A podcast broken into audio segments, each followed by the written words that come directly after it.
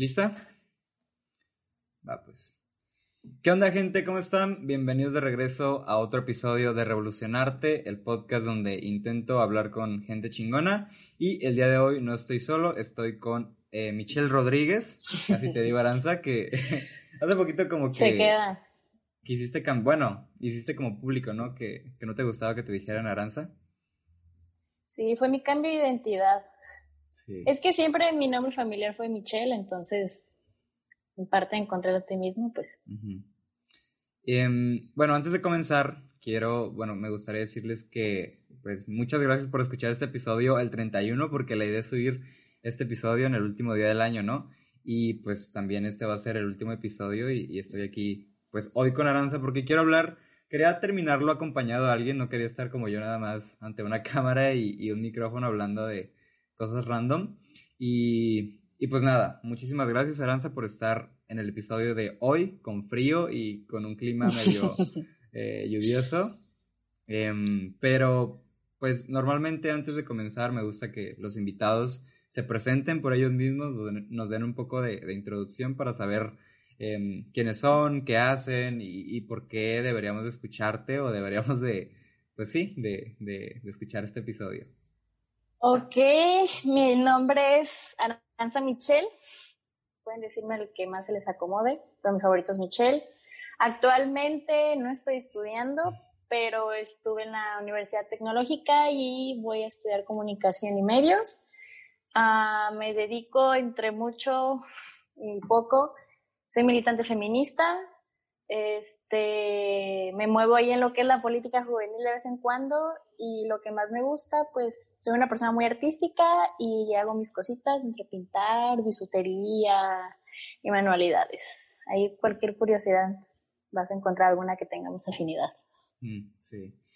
Em, ahorita que, bueno, mencionaste varias cosas que me gustaría hablar, que, que siento que son como, bueno, creo que todos tenemos como líneas, ¿no? Principales que que nos definen de alguna forma. Y yo también siempre he encontrado como eso en ti, como tu parte creativa muy marcada, también como esta parte activa socialmente, como en la sociedad, valga la redundancia.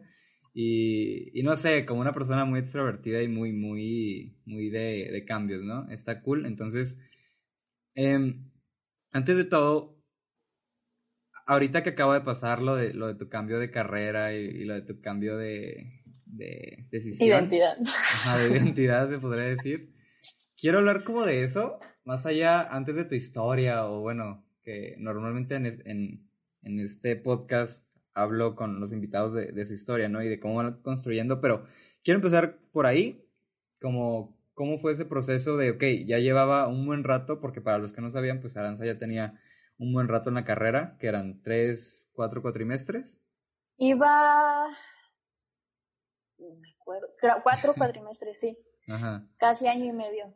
Entonces, pues para una persona que ya lleva ese tiempo en una carrera, pues puede ser medio eh, complicado cambiarse a, esa altura y, y, con la familia o viendo que otras personas llevan adelante. Entonces, ¿qué te parece si me cuentas desde ahí cómo fue el proceso, por qué lo hiciste, qué pasaba por tu cabeza o, o un poquito de, de, la historia de eso que te llevó pues finalmente a tomar la decisión, ¿no? De cambiarte de carrera, que puede ser algo pues bien complicado y mucha gente ni se anima o no habla de eso. Pues mira, ay, perdón si titubeo porque tengo mucho frío. Yo Pero mira, salí de la prepa y no sabía qué estudiar. Tenía como mis ideas, quería estudiar comunicación, pero que irme a Guadalajara. Y pues no se me apoyó en esa parte porque pues sí está un poco difícil en la, lo que viene siendo lo económico. Pero mi mamá me dijo, métete a estudiar porque si no estudias te va a gustar la flojera, o sea, el ocio y no confiaba en esa parte en mí. Y yo dije, bueno, me voy a meter a la UAN. Y había aplicado a negocios internacionales, pero yo creo que indirectamente me saboteé porque olvidé sacar la ficha del examen, entonces ya no pude hacer nada al respecto y ahí quedó. Y le dije, oye, ma, pues, ups, dame chance, ándale un semestre, aprendo idiomas, veo que quiero, no, y que ahí está la UT, todavía están sacando ficha, y ahí voy a la UT. Y pues la que más se asemejaba era logística internacional. Y yo dije, pues bueno, o sea, mientras veo que quiero estudiar, pues pues ser estudiante te da beneficios, ¿no? Que descuentos, etcétera, etcétera, seguro. Sí. Y ya me metí, los primeros días, no, los de inducción, yo me sentía la persona más miserable del mundo. Entré al salón y vi gente que conocía y que me caía mal. No por, o sea, sin conocerla, pues, pero que así, yo dije, no, aquí va a ser mi infierno. Y pues no, o sea, pasó el tiempo, me empezó a gustar, había maestros muy buenos, maestras. Las instalaciones de la escuela, la escuela es muy verde y pues a mí eso me tenía como medio encantada. Pero entramos en pandemia y dije, bueno, o sea, dura tres años, nueve meses la carrera, yo creo que sí puedo terminarla. Y ya, ay, parece que voy a llorar, pero es que estoy temblando. y este, entramos en pandemia y yo, yo no soy nada autodidacta. O sea, sí me pongo a hacer cositas por mi cuenta, pero no puedo prestar atención en cosas que no me llamen muchísimo así, no me prendan la curiosidad, no sé, no, no puedo. Entonces, sí le eché ganas al principio porque yo estaba en una beca, que era un proceso de movilidad para ganar una beca a Francia de un año. Y yo tenía que mantener un promedio, no podía reprobar materias, entonces, pues le estaba echando ganas, la neta. Dije, no, pues a lo mejor esta es una oportunidad para hacerlo desde casa, arreglar mis horarios, disciplinarme. Pero hubo un filtro en la beca, un, un examen psicométrico en el que yo no quedé. Y ya yo dije, mm, pues la neta, ya paqueando aquí, ¿eh? O sea, ese era lo que me mantenía en la escuela, la verdad. Y mis amigos, claro, pero pues no, a final de cuentas lo que tú quieres, no es, tus amigos no van a ser impedimento para pensar en ti primero. Y pues me empezó a ir mal, empezaron las materias de finanzas o de matemáticas y yo soy malísima, malísima, malísima. Y me empezó a ir muy mal, no entendía nada, me pasaban todas las tareas, eh, reprobaba y la salvaba, pero pues ya iba de mal en peor. Y me empecé a entumir, o sea, así lo digo yo, nada me picaba, o sea, estaba como que en la escuela, lo que sea, dejaba todo para el último.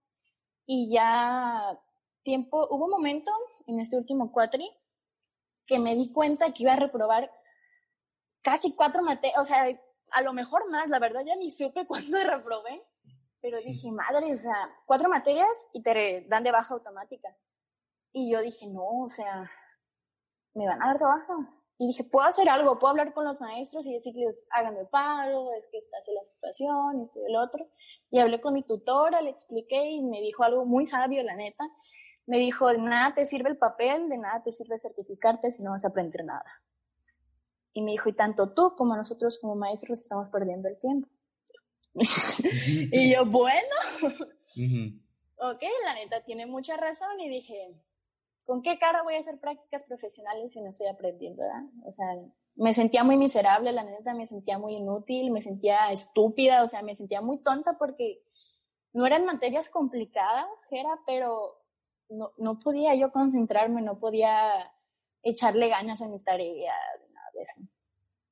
Entonces tomé la decisión, en ese rato dije, me voy a dar de baja.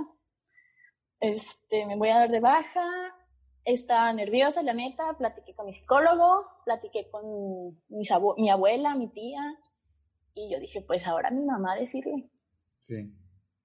Y ya recuerdo que hicimos videollamada y para mi suerte, pues, ah, lo tomó muy bien. Se lo dijiste por videollamada. Sí, o sea, porque yo estaba con mi abuela todavía y me marcó por FaceTime y estamos platicando otra cosa. Y estaba, ella, estaba muy contenta ella y dije, ay, voy a aprovechar y dije, ma, este, pues tengo que platicarte algo, lo estaba analizando. Yo ya tenía mi choro preparada y mi mamá, bueno, pues mira, lo que sobra es tiempo, pero lo que yo quiero es que, pues, con otras palabras me dije, ah, pero que no te estés haciendo tonta, porque pues al final de cuentas lo único que se afecta eres tú. Y yo, no, pues sí. Y ya, de ahí empecé a hacer mis planes, me inscribí en la otra universidad, platiqué con mi papá, todos muy receptivos, o sea, yo creo que fue eso de que no querían que me quedara sin estudiar. A lo mejor todavía no les cae el 20 de que voy a durar como ocho meses sin clases, pero el hecho de que ya estoy inscrita en una carrera y que saben qué es lo que yo quiero, pues ya fue un cambio, pues ya me caí muy bien con eso. Y, ahorita que lo mencionas, o sea, esa parte de que tus padres y tu familia y, y pues amigos, obviamente, fueron muy receptivos, creo que también es como esta parte de que te veían, no, no quiero decir sufriendo, pero no, no muy a gusto, ¿no? En la carrera y, era algo que pues tus amigos eh, lo sabíamos o, lo veíamos de alguna forma y también pues esta parte creativa que, que, comentaba al inicio, pues también, no digo que logística no sea, no haya creatividad o que no sea una carrera creativa, pero no es lo primero, en la primera cosa que pienses hablando de carreras en la que puedes como desarrollar esa área. Y pues al final de cuentas también, ahorita que mencionaste que no tenías un objetivo como claro con la carrera, no, no sabías prácticamente porque estás ahí, ¿no? Porque a mí me pasa de que a veces, bueno, yo, mi carrera, yo sí la amo, ¿no? O sea, yo, yo la verdad es que estoy muy contento con mi carrera, pero sí me he preguntado porque a veces veo como compañeros que, que pues se nota que no la, no la aman, ¿no? Porque tú sabes cuando una persona está ahí por, porque quiere y porque le gusta, y a veces solamente por cosas de la vida, y los veo y digo, güey, ¿cómo pueden aguantar las clases que, que, yo aguanto, pero por amor a la carrera, ¿cómo lo pueden aguantar sin, sin esa pasión o no sé, amor, ¿no? A, a, lo que quieres, pues, convertirte. Entonces, creo que sí, sí es como un punto importante o un síntoma que creo que todas las personas deberían de tomar en cuenta de que te sientas cool en la carrera, te sientas eh, que es lo tuyo, que, que estás ahí por algo y no solamente, pues, por casualidades de la vida. Sí, de hecho, a veces pienso que no necesariamente es la carrera, fíjate, yo estaba enamorada de la escuela.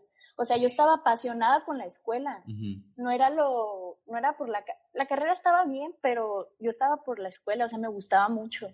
Y tengo amigos que estaban por una beca, o sea, tampoco era por la carrera, pero estaban apasionados por una beca. Es encontrar algo que verdaderamente te mueva y así vas a estar a gusto. De, otra forma no hay. Entonces, a mí se me fue todo lo que tenía, no tenía mis presenciales, no tenía la beca y ¿qué hago aquí? Sí.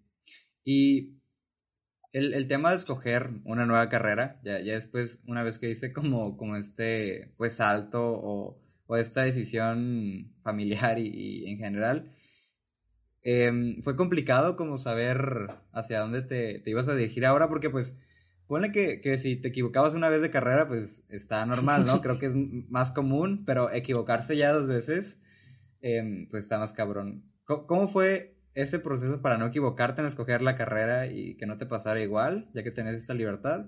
¿Y, y qué recomendaciones podrías como dar para, pues, para encontrar algo que, que se nos acomode a todos? Yo creo que siempre supe que quería estudiar comunicación, pero me daba mucho miedo a veces confundimos la duda con el miedo porque a mí me preocupaba el qué dirán porque es una carrera mal pagada, porque no va a haber empleo. De hecho, mi papá cuando le dije que quiero estudiar eso me dijo, pero es que pues ahí no te puedo ayudar. Pues no, no, no quiero que me acomodes, pa. sí. Pero era eso, o sea que cuando platicaba yo mis opciones, no, pues estoy entre negocios, mercadotecnia, comunicación y derecho. Comunicación, me decían. Y terminé, dije, ya, tengo que elegir mi carrera y volví a leer un plan de estudios que ya había leído cuando apenas inicié a buscar qué quería estudiar. Y yo dije, es que aquí está todo lo que me gusta, o sea, a lo mejor, no sé, de nueve materias, dos me cagan, perdón. Sí, o sea, es normal, pues. Ajá, pero qué diferencia que de, nueve, siete no las tolere, o sea. Y dije, es que siempre era el miedo, le veía peros por todos lados, dije, si no me gusta la escuela, es que ahí entran puros niños o niñas así, o y si no me gustan los maestros, pedí opiniones a todo el mundo, a exalumnos, o sea, gente que estudia ahí. Pero pues la respuesta siempre la tuve, nada más que tenía mucho miedo de tomarla. Y cuando caí en cuenta de eso y se me quitó, pues abrí los ojos y la encontré.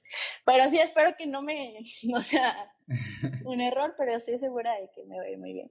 Qué bien, encontraste tu identidad como dijiste. Y ahorita que también dijiste lo de ahí no te puedo ayudar, que, que ya había escuchado esa historia de, tu papá que me lo contaste una vez. Eh, a mí me pasó que un día fui con mi abuelo y me estaba preguntando, o sea, antes de salir de la prepa, me estaba preguntando como, ¿qué vas a estudiar o, o hacia dónde te vas a ir, no? Y, y yo le estaba diciendo que no, pues que economía, que derecho, pero la neta yo tenía como bajo la manga relaciones internacionales y ya le dije relaciones internacionales y me dijo como, ¿y esa carrera qué? O sea, no, no sirve de nada, ¿no? Y, bueno, o sea, se entiende porque mi abuelo pues creció en otra época y a lo mejor esa carrera en Tepic también pues como que no tenía tanto, tanta importancia, ¿no? Y o inclusive también tías que te preguntan como, y bueno, ¿en qué trabajas? O, o ¿qué puedes hacer? Ajá, incluso mi mamá me lo sigue preguntando y es como, madre, no sé yo tampoco a qué voy a dedicar, pero pues esa carrera es como, como tú dices, ves el plan de estudio y, la neta te emocionas. A mí me pasaba de que veía el plan de mi carrera y pues me emocionaba viendo las algunas materias, obviamente como dices, hay otras que sabes que, fuck, es probabilidad estadística, la voy a odiar, pero hay otras que, que pues las vas a amar, ¿no? Es eso de que lo que tú mismo te decía de la escuela, a lo mejor no amas tu carrera, pero tienes que amar otras cosas que están ahí. Y hay algo que te tengan que mantener ahí, que te tengan que mantener contento. Sí. Y justo que acabas de mencionar que amas otras cosas, sé que pues no solamente eres estudiante y eres tu carrera, ¿no? También tienes como, como decía al inicio, varias líneas que, que te definen. Y, y por la parte creativa, yo te conocí, bueno, yo te conocí desde la secundaria, creo, secundaria. Y ya desde ahí, pues, se notaba, ¿no? Se notaban estas líneas y, y, y recuerdo que estabas como muy metida en el tema de la fotografía. Entonces, cuéntame un poco de, de cómo iniciaste a, a tomar fotos, eh, por qué iniciaste, lo sigues haciendo, qué significó para ti esa parte o qué onda. Pues desde chiquita me gustaba, recuerdo que mi abuela tenía esas camaritas chiquitas y le ponía el efecto blanco y negro o sepia y le tomaba fotos a mis juguetes y cosas así. Pero tiempo después, mi tía, eh, hermana de mi papá, se compró una cámara profesional y me gustaba mucho usarla y dije, ah, esto no está complicado, la neta. Y mi mamá vio que me gustó y me regaló una. Y un día dije, unas niñas me dijeron, oye, ¿nos puedes tomar fotos? Ah, sí. Recuerdo que cobré 50 pesos por una sesión de fotos. ¿Por una sesión o por una foto? No, por una sesión de fotos. Fue en el parque, en el puerto, en, el, en Ciudad del Valle. Ajá, muy famoso aquí. Sí, sí, no. Y hace rato estaba pensando en eso, porque yo recuerdo que terminé las fotos y llegué bien emocionada, o sea, a sacar la memoria de la cámara y a empezar a editarlas y a subirlas en ese rato. Ajá. Yo dije, y siempre me pasa eso, o sea, termino de editar las fotos y es de que ya quiero verlas y así. Y pues seguí haciendo sesiones, ya empecé a cobrar más, empecé a aprender otras cosillas, le metí, siempre tenía la misma cámara, pero pues mantenimiento y esas cosas. Pero lo que sí es que nunca me... Yo decía, es que yo no hago sesiones profesionales, o sea, yo no te puedo cobrar como una sesión este, profesional, porque pues la verdad no requiere para mí tanto esfuerzo. Pero, no sé, como que también ahorita, ahorita me está cayendo el 20 de que pues me da miedo prepararme para algo más grande, ¿sabes? Me daba miedo meterme a curso. De alguna u otra forma siempre buscaba cursos y veía, pero nunca me inscribía o nunca lo concretaba o cositas así. Pero la fotografía me ha gustado mucho, espero ya especializarme en alguna rama porque pues es, es infinito lo que puedes hacer. Ajá. Entonces, tengo un montón de ideas, pero no sé cómo ejecutarlas y esperamos que con el tiempo ya vaya organizando. Es, como un, una característica de como el lado creativo de, la, de las personas, que a veces tienes tanto que quieres hacer que cuesta mucho como llevarlo a la realidad y, pues también el tiempo es limitado, ¿no? No puedes estar como todo el tiempo en eso. Pero me gustó mucho que dijiste cómo, cómo te emocionas cuando ves que te pagan o ves que alguien confía en ti para hacer como un trabajo creativo, ¿no? Que a veces es muy, pues, demeritado o, a veces también hay muchas opciones y, y, que alguien confíe en ti y te esté todavía pagando por algo que tú tal vez harías gratis, que eso se escucha mucho hoy en día, de, de que encuentra algo que ames y, que hagas gratis. Y déjalo que te mate, ¿no? frases así. Pero solamente cuando lo vives que afortunadamente a mí ya me ha pasado un par de veces o varias veces, se siente muy chido porque, porque te das cuenta que, que si puedes como hacer, eh, no, bueno, vivir, pero también como disfrutar el trabajo o, disfrutar como un poco más la vida porque pues ya estás haciendo algo que te gusta, algo que sabes y algo en lo que puedes como aportar no solamente el trabajo físico o el trabajo pues normal, ¿no? Y se siente bien chido que, que, que te estén pagando por eso. Sí, o sea, que confíen en tu toque personal, la neta, porque yo recuerdo que hubo un tiempo que tenía muchas sesiones de fotos. Y... Y, las cobraba súper baratas, ¿no? Sí, o sea, de que 100 pesos, 150. Sí. Ahorita cobro 250, pero la verdad me quita muy poco tiempo y pues... Eh, y me gusta, así que la verdad no veo... Y como no soy profesional, bueno, lo mismo. Y recuerdo un comentario, no recuerdo exactamente de quién fue, pero era alguien más o menos de nuestra edad, que él sí tomaba fotografías profesionales y decía cómo los pseudofotógrafos les estaban ganando la chamba. O sea, de que por trabajos que no, personas que no están ni preparadas, que no saben nada de teoría, que la gente las está contratando y así. Y yo dije, no, o sea, sí es cierto, pero es porque la gente les gusta lo que hace, o sea, las niñas o los niños que me buscaban, este, era porque verdaderamente les gustaba, a lo mejor no tomaban las mejores fotografías, pero no sé, les gustaba lo que yo captaba. Entonces yo creo que ese siempre va a ser como lo que haga la diferencia, no importa qué tanto te prepares. Y sí, eso es lo bonito de que ah, pueden haber 100 personas preparadas mejores que tú, pero que alguien te elija a ti por lo que solo tú puedes y sabes hacer, te llena. como, esa parte de la esencia, ¿no? Como el estilo, o bueno, no sé. Em, sí, el estilo que cada persona tiene y que también, pues, se nota. Y, y también se nota no solamente en, en, la en, en, las fotos o en tu trabajo, sino en cómo te vistes o en, ahorita, pues, en tu perfil de Instagram y cosas así, ¿no? En general, no el tuyo, pero, pero hablando de esa esencia o, o ahorita que la mencionaste, ¿cómo crees que tú has ido como construyendo la tuya en, en cuestión de todo, de tu vida y, de lo que le pones a lo que haces, pues? O sea, ¿llegó sola, llega sola o, o, cómo crees que, que, fue, pues, estableciéndose en, en Michelle Rodríguez? Yo creo que siempre fui una niña muy especial, o sea, no digo especial de, em, no sé, a lo mejor introvertida. ¿De película?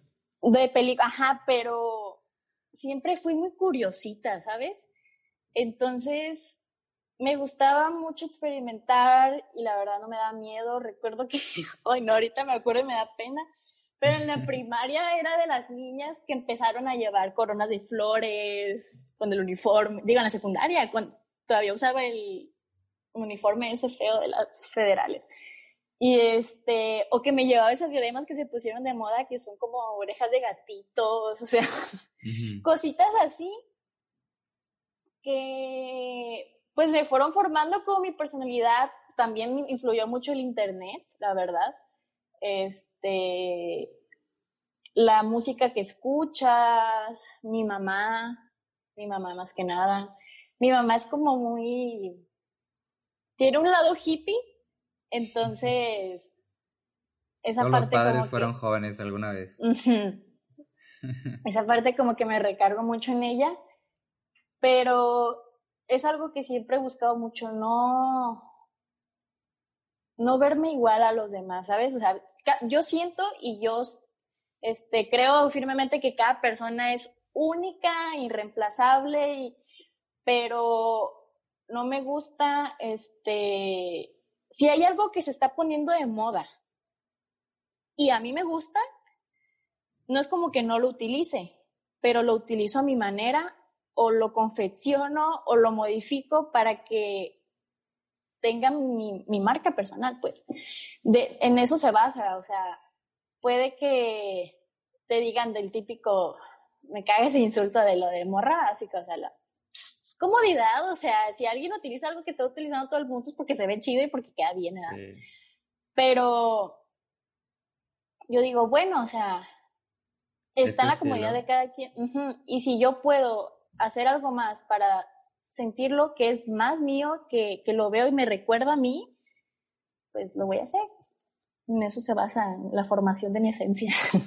Sí, que luego es complicado como, y más ahora que hay tanto como bombardeo de todos lados eh, de la cultura y que cada vez mm, somos más iguales, ¿no? Porque pues todos usamos la misma ropa, como el mismo estilo, es, es bien complicado diferenciarse y, y pues también que la gente luego no te tache de que copias a esta persona o está siguiendo esas tendencias, que bueno, al final de cuentas no sé por qué, yo nunca he entendido por qué tanta crítica con ese tipo de cosas, porque e igual lo, lo de, pues, qué básica, ¿no? O, ese insulto que es como, sí, soy básico, o, al final de cuentas estoy tomando, pues, esta parte de la tendencia porque, pues, todos somos como una mezcla de todo y, y hoy en día es imposible como salirse de, de, no sé, del juego, como quieran verlo. Y yo también soy como, bueno, últimamente he adquirido como ese estilo de comodidad antes que, que, pues otras cosas, ¿no? Que también es respetable la gente que, que, le encante pues todo el tema de la moda y así. Sí, o sea, también es algo muy interesante y yo creo que últimamente con eso de la, ¿cómo se dice? El fast fashion, ah, te da muchas oportunidades de reinventarte porque ya no es como que ya vas a una tienda y hasta te sientes mal, o sea, dices, neta, voy a comprar algo nuevo tan caro, porque la neta está muy bonito y dices, entonces ya te toca reinventarte con la ropa de la abuela, con la ropa del tianguis, modificarla. Claro, si tus principios son esos, pues, tu ética ambiental. Sí, y ahorita está, está muy común, o bueno, como que se ha puesto más de moda lo que antes no estaba tan de moda, ¿no? el, el, hecho como de regresar al pasado, no sé, no, sé si lo has notado, como que está en todos lados, en, la ropa, en, las redes sociales, en las películas, como que últimamente hay muchas series de, de los 50, de los 60. Creo que estamos muy nostálgicos porque no sabemos qué nos espera y creemos que a lo mejor lo sentimos que lo que viene no va a ser mejor de lo que ya tuvimos, ¿sabes? O sea, de que no, pues está acabando el mundo, está acabando el agua, este, pandemia, virus por que está derritiendo los polos, cosas así, pues. Como que es nuestra, es nuestra forma de escapar de la realidad y pues tiene mucho sentido, la verdad. No sé si viste una película que se llama Ready Player One, creo que se llama, no, sé cómo se llama en mm. español. Bueno, es prácticamente em, una historia de, del 2000, 2040 y algo, creo, donde estamos pues nos rendimos básicamente, o sea, ya, ya no se pudo hacer nada por el planeta y estamos tratando de escapar a través de un videojuego y, pues te pones unos lentes de realidad aumentada y haces tu vida en el videojuego porque en el videojuego pues no, no hay los problemas que hay, hay aquí en este mundo, ¿no? Y, es eso, o sea, de hecho el juego está como basado en, en los ochentas y tiene como muchas referencias de eso la película y, y pues me parece bien interesante cómo lo mencionaste ahorita, el tema de, pues es cierto, no nos gusta lo que vemos para el futuro, entonces como que queremos huir de, esta realidad. Sí, es parte de, o sea, yo pienso que por eso se está funcionando tanto todo, o sea, hasta empiezas a comprar cosas, yo creo que mi mamá compra cosas de cocina así que bien viejitas, pero son nuevas, cafeteras acá. Que a mí me gusta, eh, fíjate, es una moda que me gusta, pero analizando el por qué, pues está medio triste. Sí, a mí, a mí también me gusta porque, pues, voy de acuerdo con esas cosas que, como la parte ética y como la parte consciente y, de que lo hagas como con compromiso y no solamente por, por, hacerlo. Como que es algo que se necesita, pero también está feo la razón de por qué comenzó a ser como una moda, ¿no? Sí es. Y bueno, hablando ya de, de otras cosas, pero que, que se relacionan, Em, me gustaría hablar un poquito de espiritualidad. Casi no lo he hablado con, nadie, creo que en el podcast, y creo que nunca lo he hablado contigo. De hecho, eh, le mencionaba a Aranza cuando... Sí, una vez lo hablamos, cuando fuimos a mi rancho a hacer alimento para los borregos. no me acuerdo.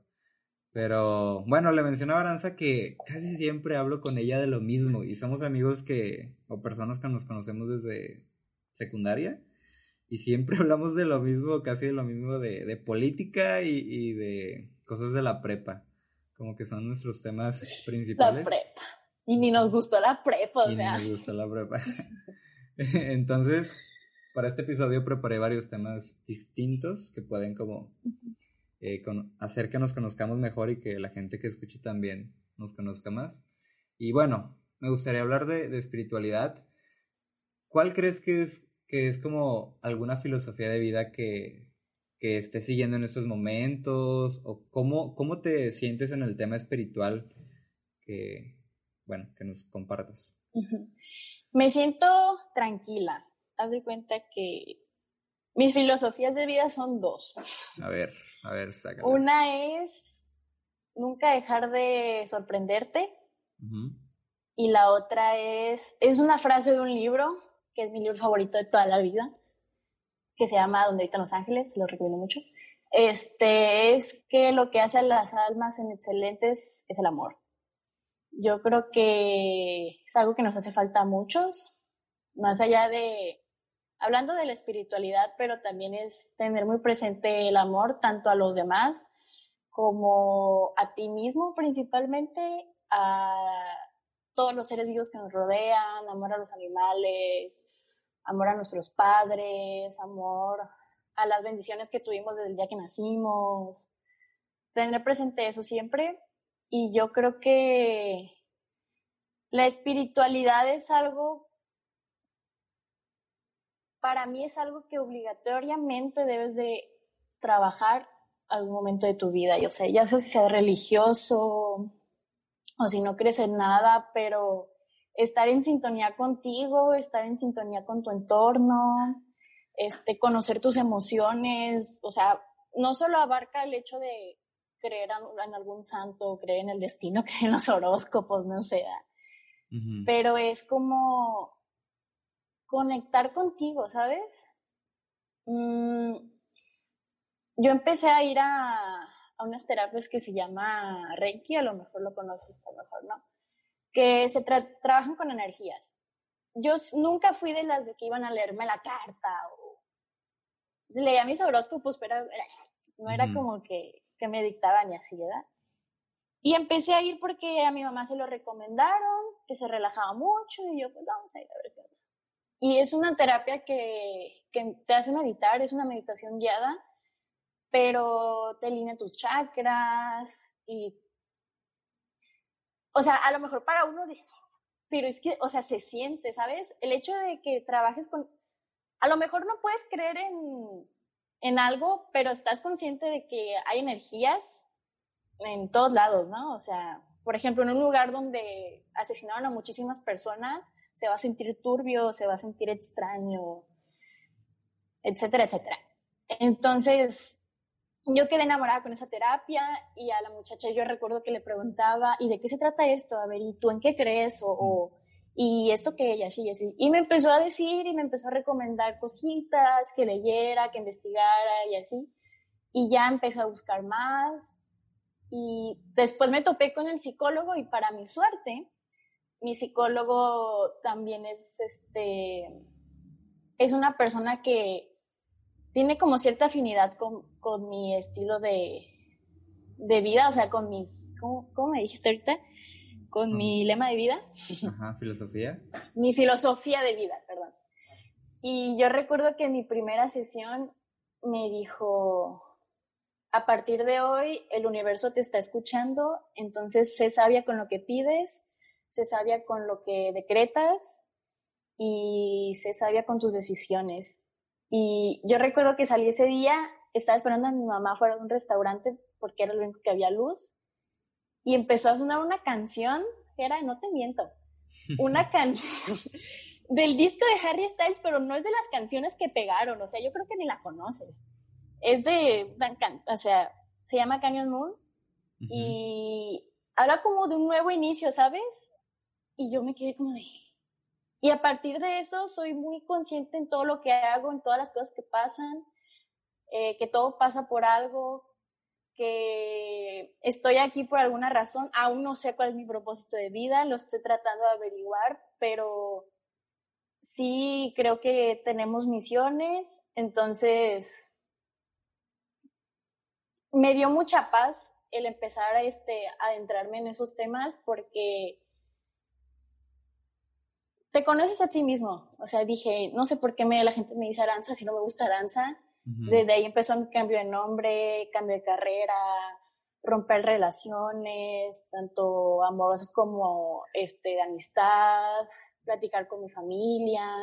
Y no solo te ayudas a ti, o sea, el empezar a trabajar en tu espiritualidad también ayuda a las personas que te rodean, las personas que viven en tu casa y con las que convives este, más cotidianamente. Sí, permea en todos lados de tu vida. ¿Mm? Que, permea, en todos los, bueno, toda la, todos los lados de tu vida. Sí. Y de hecho me, encantó cómo manejas esa parte de que la espiritualidad no es solamente pues una religión, ¿no? O, o tampoco una filosofía de vida. Es como un todo entre terapia, entre como la parte pues em, de las religiones, la parte de como de pensamientos o, frases o lemas de vida que también pueden funcionar como tal.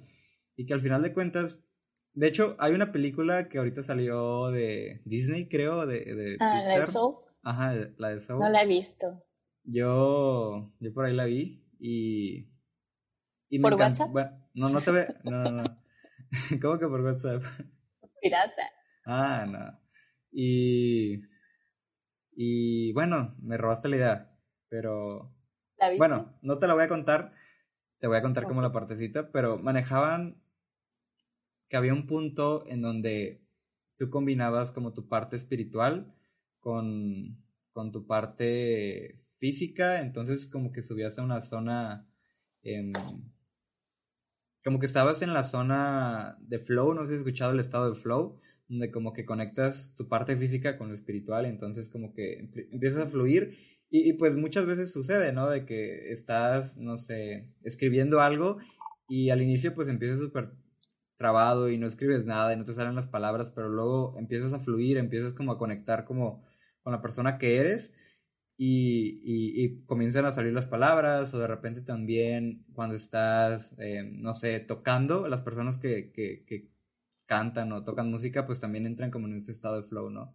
Y bueno, esa es la parte como que yo, yo tengo como esa perspectiva, o bueno, ese comentario ahorita respecto a la espiritualidad pero, pero sí, o sea, siento que, que al final de cuentas es algo que todos debemos de trabajar independientemente en lo que crean y, y, y, lo que piensen, pues porque al final de cuentas, como dices, permea en todo lo que haces, tus relaciones y tu familia y, y tu, lo, tu trabajo o lo que sea, se, se ve afectado para bien o para mal, dependiendo de, de qué tan espiritual seas, porque hay una como... conectado contigo estés, o sea. Ajá, hay, como una eh, malinterpretación, ¿no crees? De, que dices espiritualidad y luego, luego la gente cree como en, en, cosas, no sé. Viajes astrales. Ajá, viajes astrales. Que, siéndote sincero, yo soy una persona un poco más escéptica. Soy una persona que, que, que piensa un poco, no sé, distinto a como tú piensas, pero, pero al final de cuentas el objetivo de trabajar la espiritualidad o el por qué lo hacemos y cada uno a su manera, pues es el mismo, ¿no? Como dices, conectar de alguna forma con, contigo mismo y con lo que haces. sí. Pero, pero sí, o sea, no, sé, e, está muy raro, bueno, no, no está raro, pero está, es muy común que la gente pues malinterprete eso. Es que yo creo que, fíjate,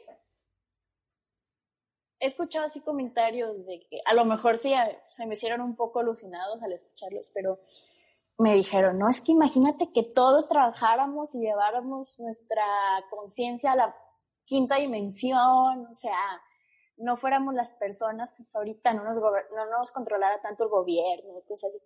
Y ya, eso fue así como un año, yo creo.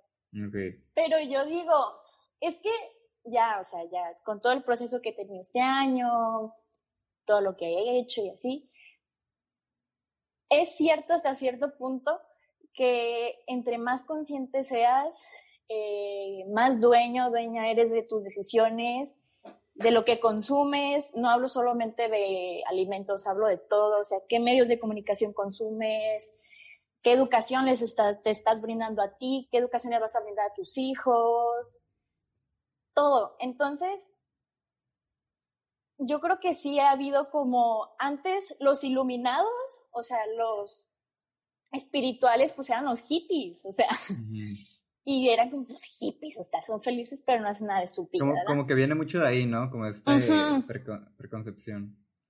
Entonces yo creo que está es mal, está ese concepto pues que se ha ido creado porque la gente que trabaja doble jornada diario, que se tiene que levantar diario madrugar a las 5 de la mañana para mantener su hogar, para mantener a sus hijos, que tiene que cuidar a sus hijos, que o sea, que no tiene tiempo para tomar un momento de su día, 15 minutos y meditar. O sea, sí son personas que no porque no puedan, sino porque el sistema no les permite conectarse consigo mismos y de esa forma, pues, te digo, o sea, conectar contigo es quererte, amarte y entender que hay cosas, hay prioridades y vas, y tienes que buscar, si vas a estar aquí en la tierra este, determinados años, entonces, pues hay que hacerlo, hay que hacerlo chido, hay que hacer que nos guste, hay que disfrutarlo, ¿no? Ay, perdón, perdón, me salió el anuncio de la batería, disculpa. Entonces, ¿aquí va con esto? Que... Me, espérate. Sí. A ver, espérate, es que me, me distrajo esto. No hay problema. A ver, ¿cómo se ve? Y... Que... Ah, te digo. Ajá.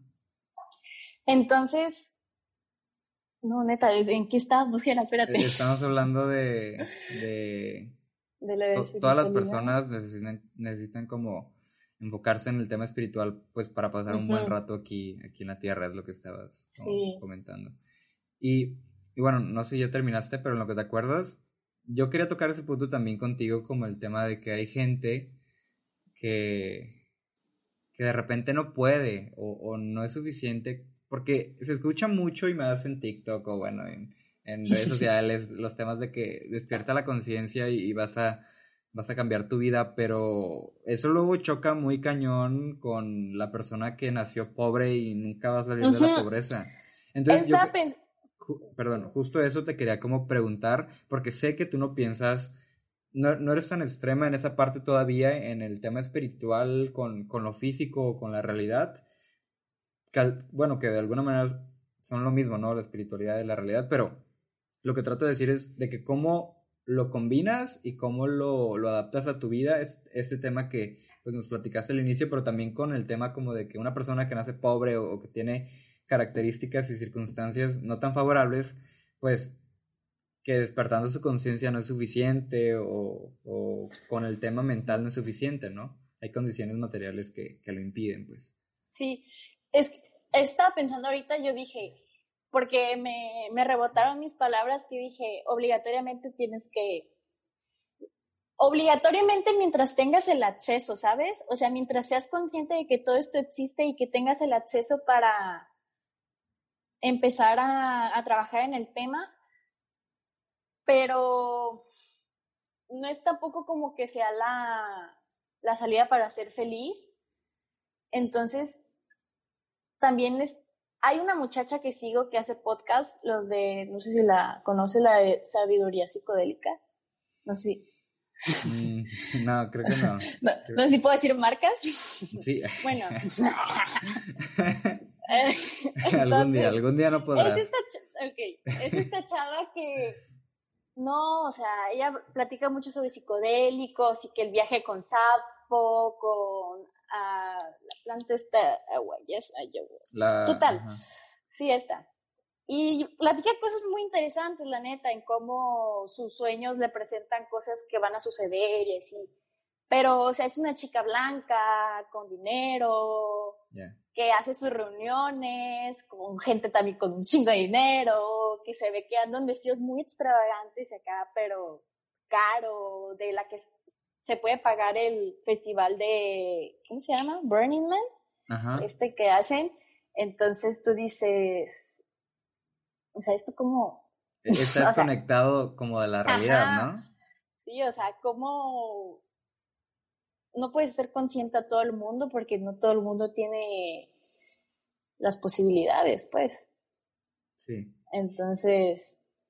Sí, ahí es justo donde como que, bueno, no mi problema, pero mi, como que no me hace sentido muchas veces ese tipo de opciones, ¿no? Propuestas que hay, porque, no sé, últimamente he, comenzado a pensar y a creer en el tema espiritual de que, pues al final de cuentas, nuestras circunstancias y, el tema material juegan un gran o, o, la mayoría del papel en nuestra vida, porque pues hay cosas más grandes que nosotros que ni siquiera entendemos, que, que las interpretamos de alguna manera y, así creemos que las entendemos, pero realmente no. Y, al final de cuentas, si tú naciste con algún gen distinto a otra persona, eh, pues ya se te jodió la vida o a lo mejor eh, ya, no, ya no va a ser igual que esta persona que comentabas, ¿no? Que blanca o, o con algunos privilegios.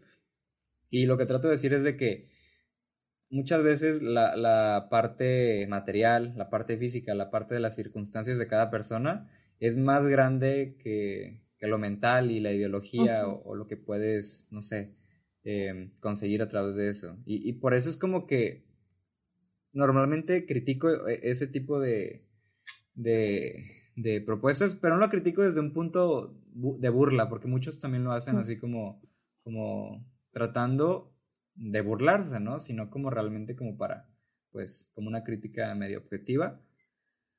Entonces, a, mí me choca también mucho eso de que las personas, no, vibren alto, nenis, que no sé, y hippies con dinero, ¿no? Que andan acá en sus viajes y conociendo sí, Y yo digo, sí, está muy chido que, que hayas llegado a, a, ese punto contigo mismo, pero en lo personal, o sea, en mi proceso, no es solo conocerte, es aprender qué vas a hacer por los demás, ¿sabes?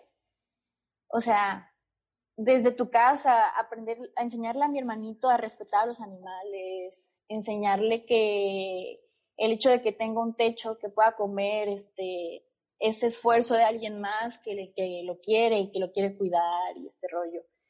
Entonces, también está esta parte, o sea, despertar, digamos, espiritualmente o despertar la conciencia también es entender que, que tu ego es lo último que queda que las cosas materiales tienen que haber un desapego, deshacerte de, o sea, empiezas, yo saqué mi ropa este año como unas seis veces, yo creo, entonces, cositas así.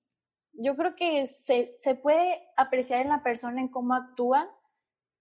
Me acordé ahorita de una amiga que tenemos tú y yo en común, en las acciones que hacen, y Arlette, te mando un saludo si está escuchando esto, en cómo una persona conecta espiritualmente y se da cuenta que uno de sus propósitos en la vida no solo es hacer, si él ya pudo, si él tuvo las posibilidades, también es ayudar a las demás personas. A lo mejor no a despertar, pero ayudarles de alguna forma, ¿sabes?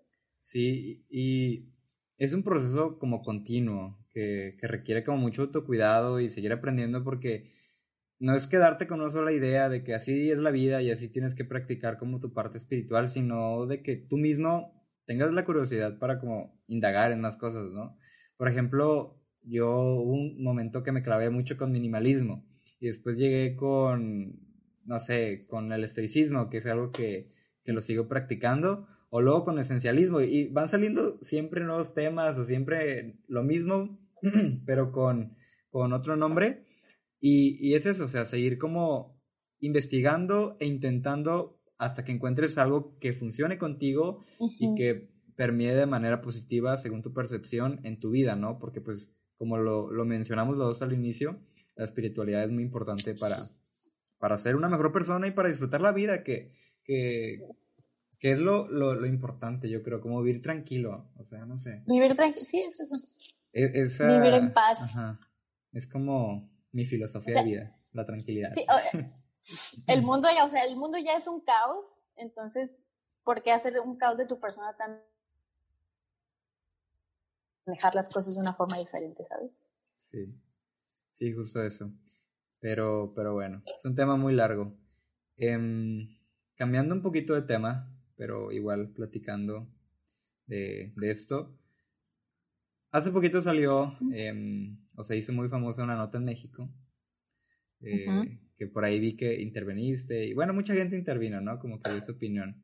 El respecto de, de la legalización de, de, la marihuana o la según legalización de la marihuana en México. El cannabis. El cannabis, perdón. Nada, está bien.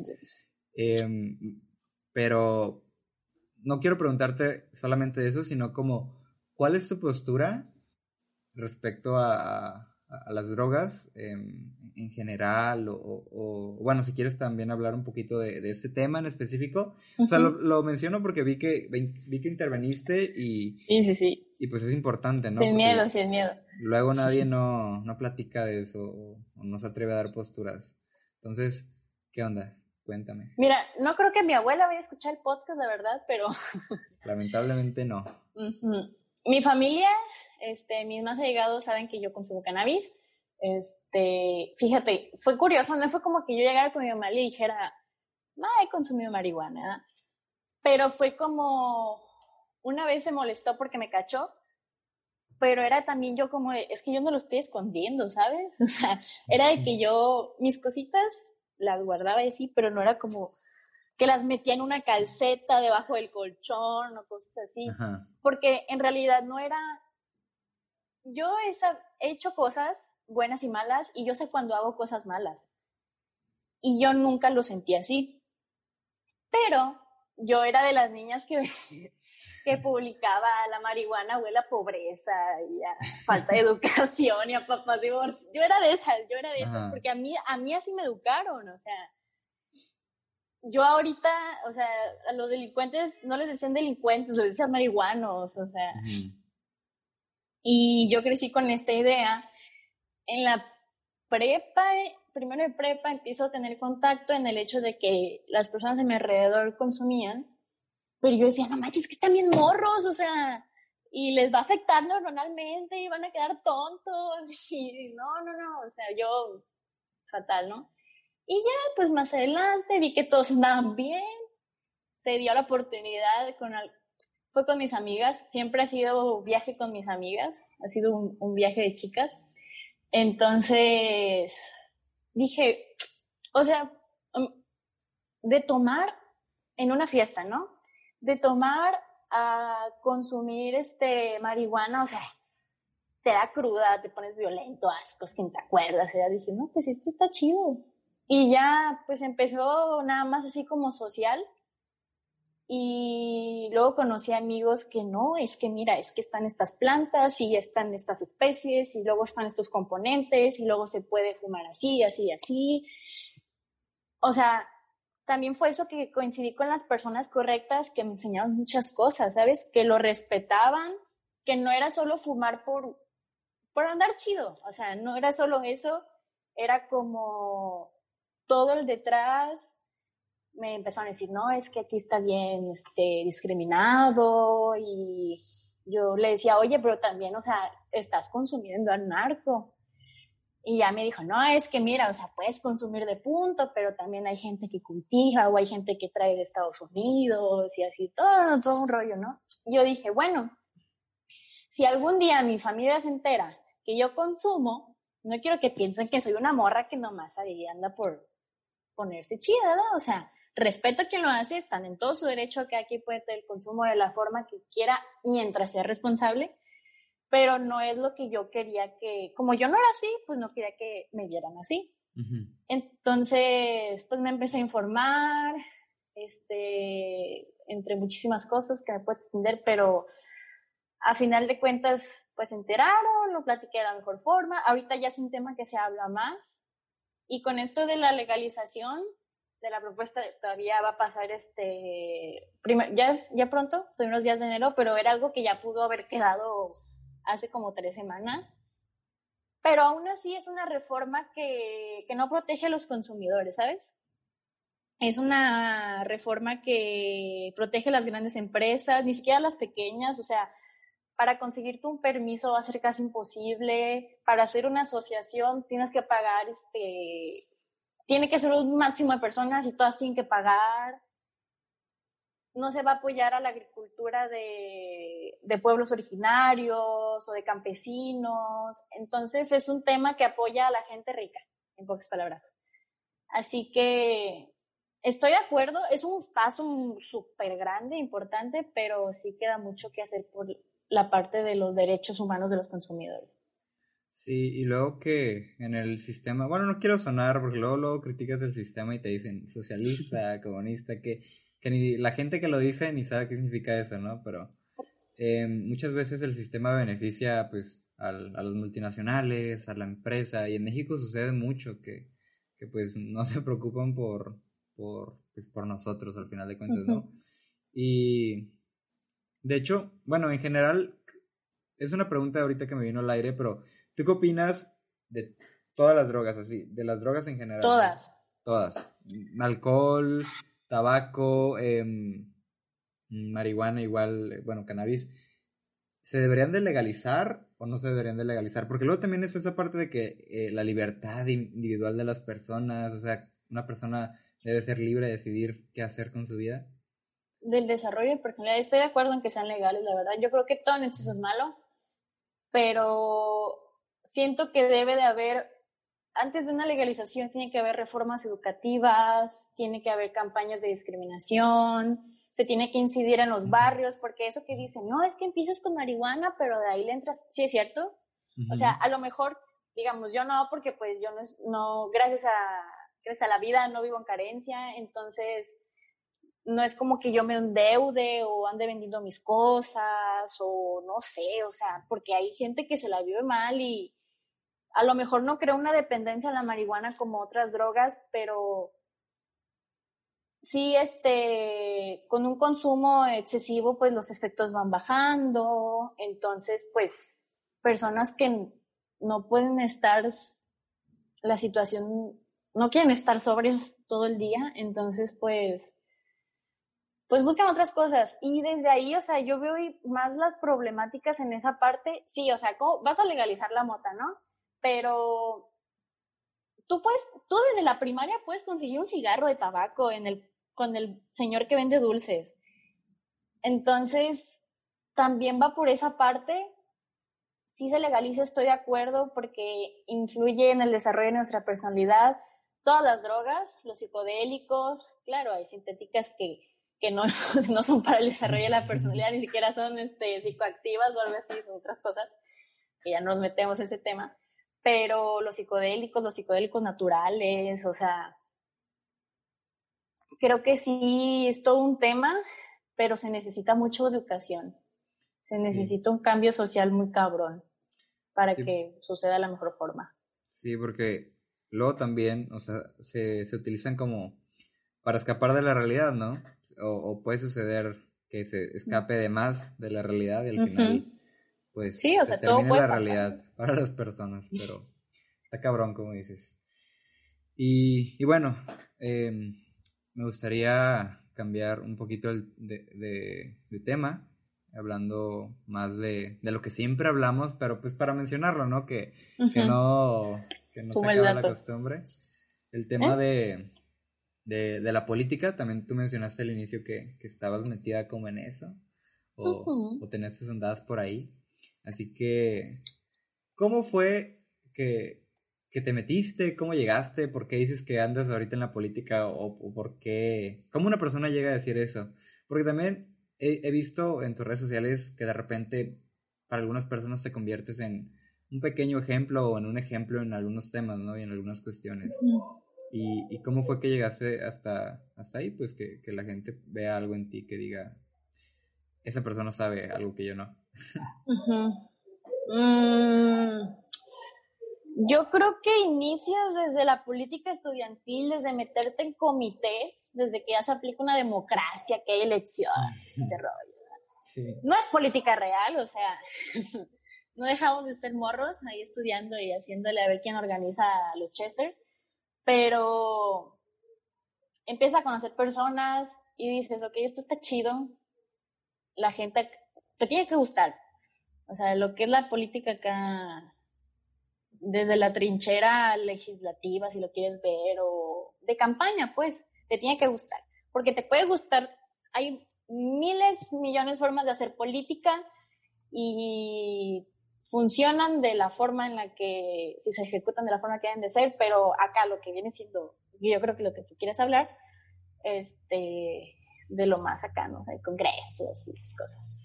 Pues yo inicié con eso, con comités estudiantiles, este, de ahí conocí a alguien que me invitó a formar parte del Parlamento.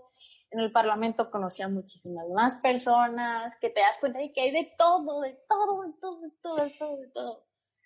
Y hay gente mala en todos lados. Hay gente mala en todos lados, hay gente bien chida, hay gente que neta lo hace nomás, pues tenía curiosidad y quería ver qué onda. Hay gente que lo hace nada más por el currículum, de todo. Sí. Pero inicié ahí, ya después estuve en un grupo que es Your Love, que este, se enfoca más en temas de feminismo y es de puras niñas, para las niñas. Y creo que de ahí ya, ya de los dos del Parlamento y de Your Love este, decidí salirme este año decidí que tenía que enfocarme en otras cosas porque pues uno dice, no, ¿cuánto han de ganar? Es así, los diputados, las diputadas ganan muy bien, pero la gente que anda ahí queriendo ganar ese lugar, pues no le pagan. Entonces, es sacrificar tu tiempo, es sacrificar tu esfuerzo, es sacrificar tu imagen, porque muchas veces te tienes que meter en conflictos que no quisieras y que se hacen públicos y se hace un desmadre. Entonces, decidí darme una pausa de eso porque como tú dices, en todos lados hay gente mala, te, también te das cuenta de muchas cosas feas, pero yo creo que cómo iniciarse en eso sería como... Es como venderle tu alma al diablo. No sabes por qué sucede, cómo sucede. es que te gusta, o sea, porque ¿cómo no te va a gustar que haya un reflector y que haya gente que tú la ves, o sea, la conoces, no la cono antes de conocerla que tú dices, no manches, o sea, trabaja en el Congreso, trabaja en, no sé, es abogado, y que te empiezan a decir, ay, felicidades, ay, te admiro, este, cosas así, ¿no? Te sientes acá, pero ya después conoces todas las maldades que hay y dices, no está tanto.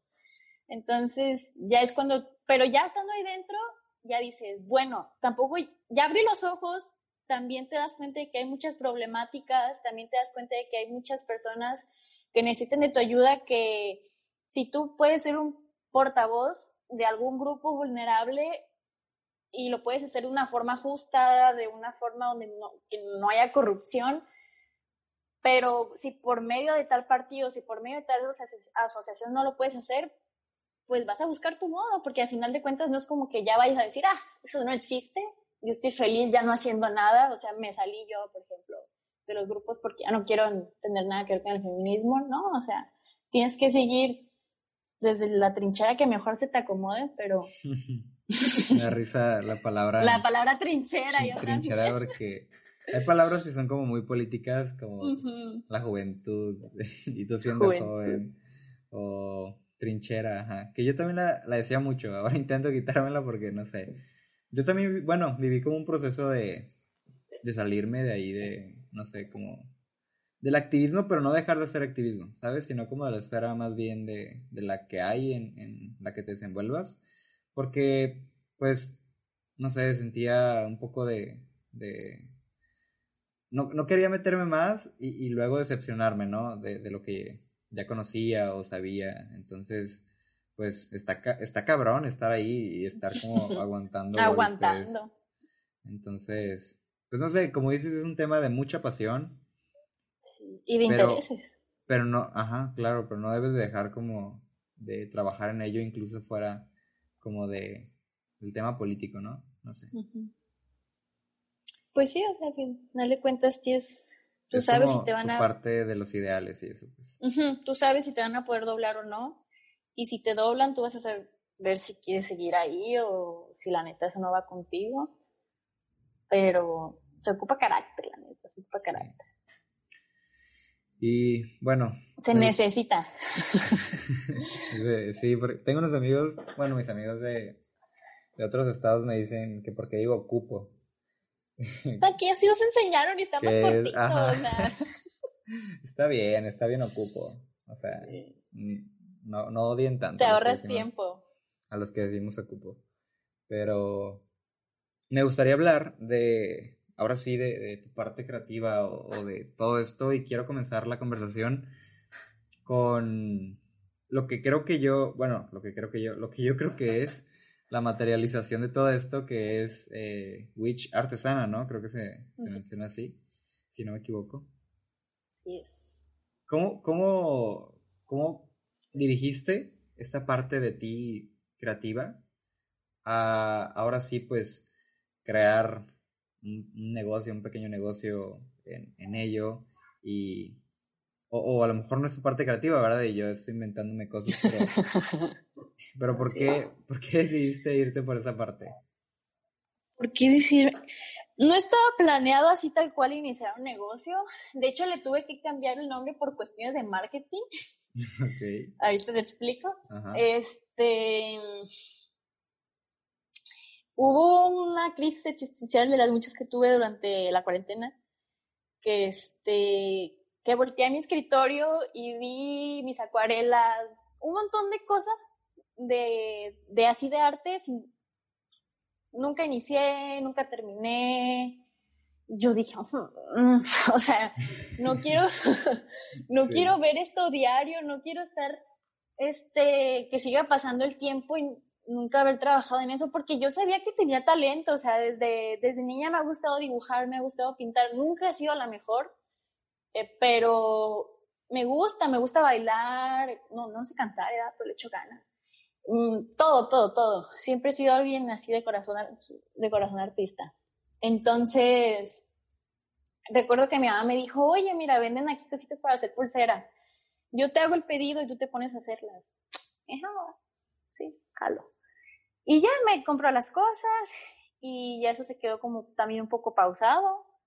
Pero una vez que hice un, me topé, no me acuerdo cómo estuvo, que me topé con un estilo de collage, así, pero digital. Y yo ya tenía rato queriendo hacer uno. Y me acuerdo que me metí toda la tarde haciéndolo. Me quedó, me quedó culero, la neta, me quedó feo.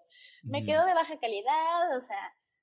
Pero dije, Ay, está chido. Y ya luego me di cuenta de que podía hacer físico, lo podía hacer físico. Y yo dije, los empecé a subir a mi cuenta de Instagram, mi cuenta personal, a la gente le gustaba y a mí me gustaba mucho hacerlo. Y luego dije, voy a hacer una cuenta donde me dedique a subir las cosas que yo haga. Y empecé a subir esas cositas, eh, retomé la acuarela, también empecé a subir una que otra pinturilla, cositas así que yo me encontraba. Y luego empecé a hacer las pulseras. Y pues eso es lo que se vende. Pero luego me di cuenta porque yo dije, es que ya hay muchos negocios. Empecé con un estilo de pulseras que todo el mundo ya hacía. Y dije, no, es que, ni, o sea, ni yo me las pondría, la neta. Entonces dije, no, tengo que cambiarla aquí, la neta. Y me di con un negocio que venden cosas de viejísimas, viejísimas. Yo creo que yo les desempolvé los frascos de las cuentitas que les he comprado. Pero son cosas que me gustan y son cosas que siento que me identifican y como te decía, de que la gente acude conmigo porque le gusta mi, mi marca personal, entonces le empecé a meter ahí y yo dije, bueno, o sea, esto se puede comercializar y, y está chido porque puedo comprarme otras cosas, ¿sabes? Recuerdo que la primera libreta que hice, cuando empecé a subir los collages, una amiga me dijo, este, saludos Lupita, te quiero mucho.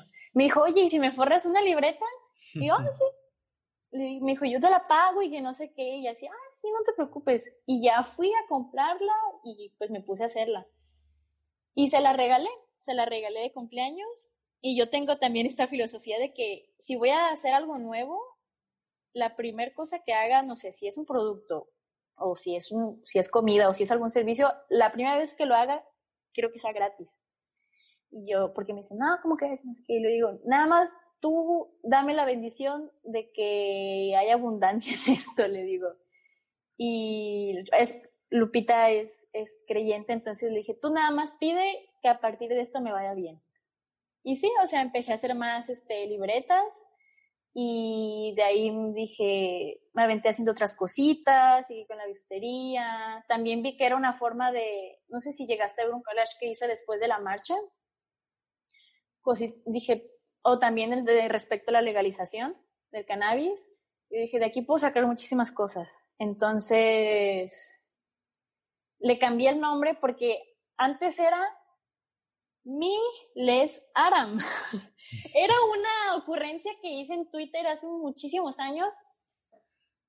te lo voy a explicar. La hermana de Harry Styles se llama Gema y su Instagram se llamaba Mi, yo, Les menos Gema. Y yo dije, mmm, está chido. Y entonces yo le puse Mi, Les, Ara, M, Aranza Michelle.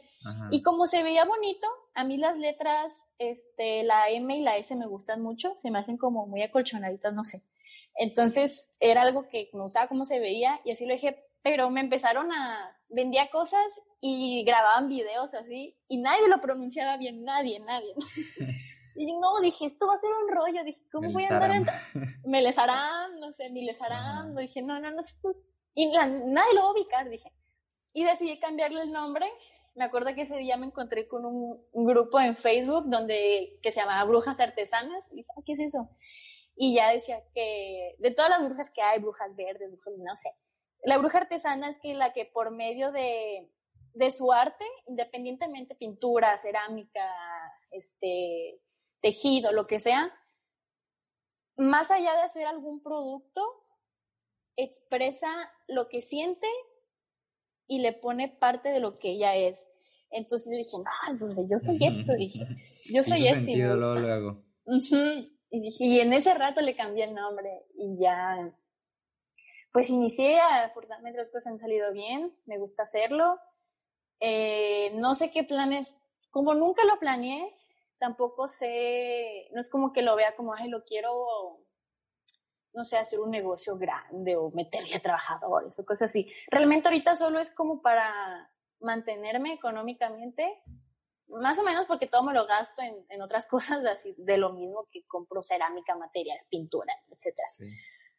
Pero me siento útil y me ayuda, o sea, es algo que realmente me ayuda mucho a, a expresar lo que siento, a acomodar mi cabeza, a entretenerme, a desestresarme. Entonces. Sí, y luego, al final de cuentas, creo que todas las personas que, bueno, nos consideramos o tenemos algo de creatividad o lo que sea, bueno, que al final todos tienen eso, ¿no? Pero que, que nos gusta como trabajarla, siempre estamos buscando como cosas que hacer o, o, o, sí, o sea, cosas que hacer para pues sacarla y mejorarla y trabajarla y creo que pues al final de cuentas lo que nos has contado ahorita siempre has tenido como un hobby o, una parte creativa que la estás como pues manteniendo en su momento fue la fotografía y, mm. y así no vas como como moviéndote entre entre disciplinas creativas se podría llamar disciplinas creativas disciplinas creativas. Pero sí también no no no sí sí también creo que por ejemplo, si tú dices, si tú eres una persona creativa, siempre estás buscando en qué entretenerte, ¿no? Pero si eres una persona creativa y te despegas de eso, o sea, si te alejas de eso, yo lo resentí mucho de que dejé de hacer todo eso, no, o sea, yo creo que fue mi peor rato, este, acá última, los últimos dos años, que ya no, ya no hacía nada, no pintaba, no, no bailaba, no, nada, y lo resientes muy feo, la verdad creo que también es muy importante que si tienes esos ciertos talentos, explotarlos eh, la primera oportunidad que tengas, porque si es un, es un antes y después, la neta. Sí. Y bueno, yo agregaría algo ahí, porque a mí me acaba de pasar, haz de cuenta que, pues a mí me gusta mucho escribir, ¿no? Y siempre lo hacía, pero nunca lo había como explotado, como dices. Pero también puede llegar un punto, que es lo que me pasó, de que lo explotas de más y, y no aprendes a cuidarlo o o a ser consciente de que pues también te puedes acabar tu creatividad o te puedes meter en bloqueos creativos y de repente ya no es tan divertido eso que, te encantaba hacer, ¿no? Y, a mí me pasó porque llegó un momento donde escribía de que diario durante tres meses o cuatro meses seguido y, y pues te acabas, o sea, literalmente como que se te sale, ya no tienes nada que hacer o decir o pensar y lo terminas odiando un poquito, que es donde estoy ahorita, pero pues luego lo, lo, vas recuperando. ¿Qué sea, porque... Hacer podcast era lo que estoy odiando ahorita. no, no, no, sino escribir, pues, porque escribía para mí y, en general, pero, pero pues poco a poco voy recuperando esa parte de, de odiarlo por explotarlo además. Entonces tiene que ser un balance, pero justo nunca, pues nunca alejarse de hacer algo que, que saques tu creatividad. No dejarlo, pero cuidarlo. Ajá. No dejarlo, pero cuidarlo. Sí. Y bueno, siguiendo por esta línea de la creatividad, hay una parte del episodio que siempre me gusta hablar de, pues, de esto, de creatividad. Y ahorita se dio muy bien con, con, con el tema de que te mencioné. Entonces, ¿tienes algún proceso creativo o cuál es tu proceso creativo para, en general, no solamente en, en este pequeño negocio, sino también pues en tu vida para cuando quieres ahora sí que practicar la creatividad? fíjate que antes, a partir de, de eventos trágicos, empezaba, yo era de que tocaba fondo en cualquier cosita, no sé, eh, emocionalmente, me sentía así algo, y hacía sesiones y me quedaban muy chidas. O me ponía a pintar y me quedaba, o sea, no paraba hasta terminar y me gustaba el resultado y así. Y yo dije, ay, con razón, dicen que los artistas lo este, viven con el corazón roto, pero dije, no, a ver, tengo que buscar otra forma de no, cada vez que Como esté al borde, de, al borde del de inspiración, ¿no? Ajá. Y ya, tengo que ver qué onda, porque también, o sea, imagínate que un día me pidan una libreta o algo, es mi mayor temor de que me pidan una libreta y que no sepa qué hacer. O sea, que tengo todo el material y, y sí ha pasado, o sea, sí pasa. Y, o sea, no me ha pasado así de que neta ya mm, se murió, ya no pude, pero en las veces que, que me trabo, que, que, me dan mis bloqueos este, creativos, la primera, si no es muy grave, Pinterest me salva. Esa es la, la, fácil, ¿no? Como un, un paracetamol, pues. Ya, este, si de plano no, eso no funciona, puedo ver una película, una película que no haya visto nunca, este, leer libro de verdad no, porque pues no, no soy muy, muy lectora y aparte leo puras cosas de ficción, entonces, que también, o sea, pero no, eso no, no, te, voy a echar mentiras. Sí, luego hay mucha gente que se clava, o sea, si no has leído así, como que se enojan, güey, una película también. Sí, hay cosas. Porque aparte yo soy muy visual. Y salir con personas, o sea, divertirme, me di cuenta de que divertirme con personas que quiero me regresa la creatividad, ¿sabes? Ya. Como estar con personas que quiero mucho. Últimamente me pongo así a analizar mucho lo que dicen, sus gestos, lo, cómo se viste, no en forma de crítica, no en forma de juzgarlo, pero yo digo, por ejemplo, no sé, un collar con algo referente, cosi, empiezo como a, a romantizar todo, ¿sabes? Y entre más yo enamorada en pareja, así, yo, yo soy cursi a morir, o sea, era yo los regalos, mi respeto, la verdad, mi respeto. Entonces yo dije, ahí está la clave. O sea, necesito estar, digamos, enculada para, para que me nazca hacer cosas tan chidas. Entonces eso hago, pero con las personas que quiero, ¿sabes? Mm, no sé, la última, los últimos collares que saqué los hice por una plática que tuve con mi abuela, donde ella me enseñó su joyería viejita y me dijo que antes, antes me dijo, es que antes era lo, lo que destacaba y me hablaba así de sus aretes, como es que de qué hermosos están, o del valor sentimental que ella les daba, cositas así, pues. O sea, mi creatividad se alimenta de las demás personas, pero de personas que quiero. Sí, está bien loco, interesante, y vas a decir, no manches, es lo que te digo, porque a me acaba de pasar lo que acabas de decir, o sea, justo, porque estaba... Eh, estaba preparando algo, un video que quería hacer y pues escribiendo como un guion y así. Y estaba bien bloqueado, la neta, y, no me salía nada y ya está, estaba a punto como de dejar el video, dejarlo morir por la paz. Pero pues fui con mi abuela porque le tenía que arreglar su tele, ¿no?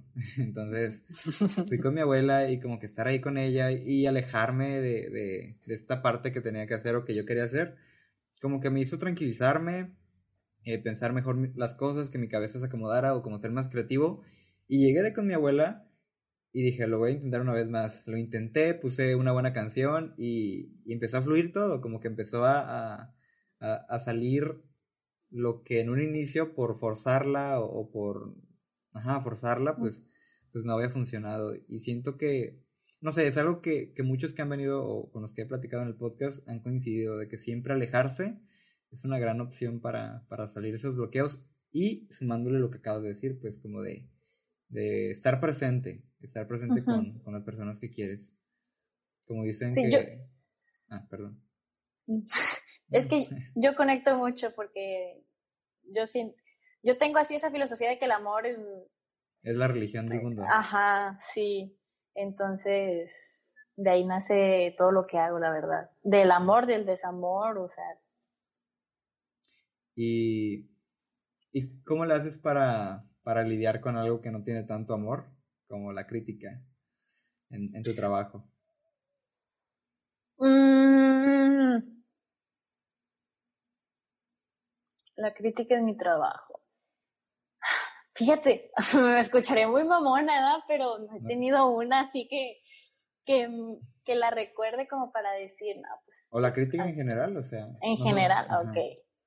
Creo que a todos nos han criticado alguna vez. Sí, sí, sí. Mm, yo antes decía, antes todavía lo soy, no de la misma magnitud, pero sí era una persona que, de huevo quería estar, que de huevo quería tener la razón, ¿sabes? Entonces, si alguien me desmeritaba, yo buscaba la forma de que todos se dieran cuenta de que esa persona estaba pendeja. En pocas palabras. Y lo lograba porque, pues, al parecer tengo buen, este... Tienes un don.